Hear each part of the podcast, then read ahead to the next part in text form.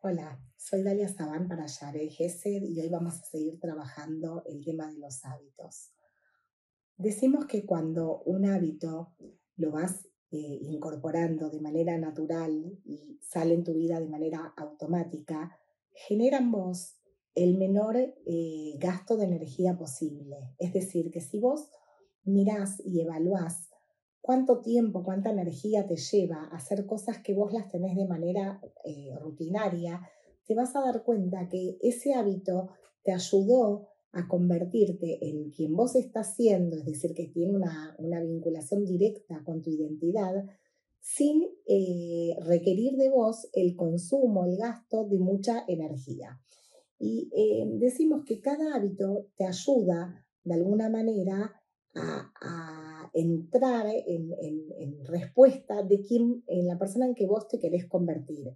Entonces, la pregunta que es interesante en este caso hacer es, eh, cuando vos estás revisando los resultados que estás teniendo en tu vida sobre tus acciones, vos podés decir si realmente esos resultados están alineados o no con aquello que vos declaraste un tiempo atrás que eh, quiero ser de esta determinada manera o quiero eh, vivir de esta otra manera.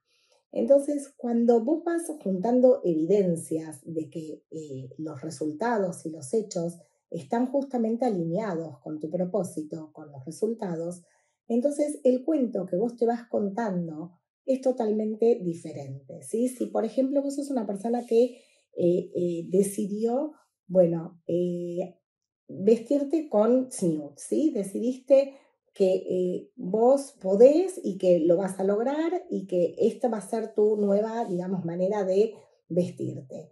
Entonces, en la, en la medida que vos vas pasando el tiempo y que vos vas mirando, por ejemplo, tus fotos o vas mirando recuerdos que te vuelven con el celular, vas juntando evidencia, te vas viendo vestida con la pollera más larga o con el escote más cerrado.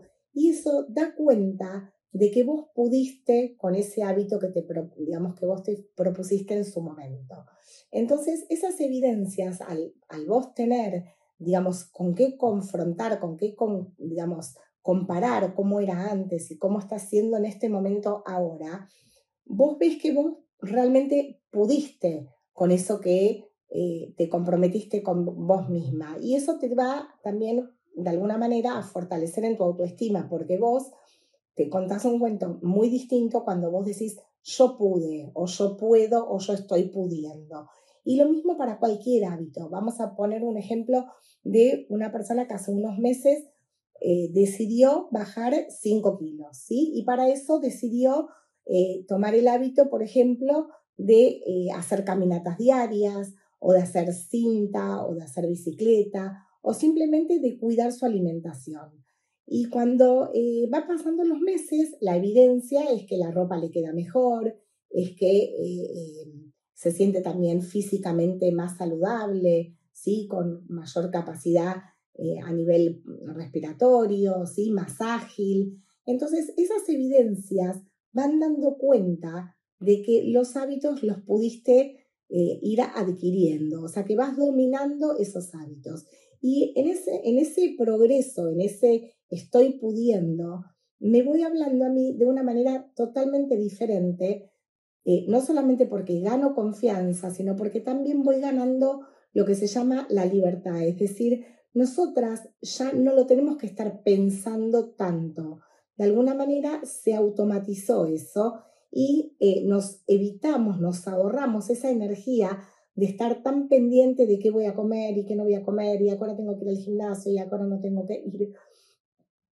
De alguna manera me ahorra ese tiempo de estar tomando decisiones todo el tiempo de qué es lo que tengo que hacer en el minuto inmediato al que estamos hablando.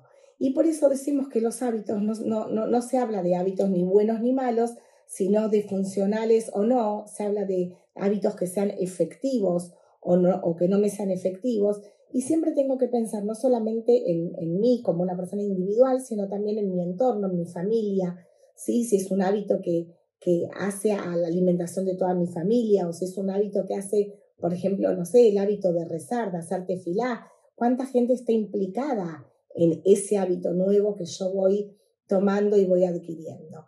Y de a poquito nos vamos acercando a cuatro pasos, ¿sí? que van a ser los próximos videitos, donde decimos que hay cuatro características que tienen que tener los hábitos para poder eh, hacerlos de una manera prolija, ¿sí? Eh, y poder nosotras ser quienes controlamos nuestros hábitos y no que los hábitos nos controlen a nosotros.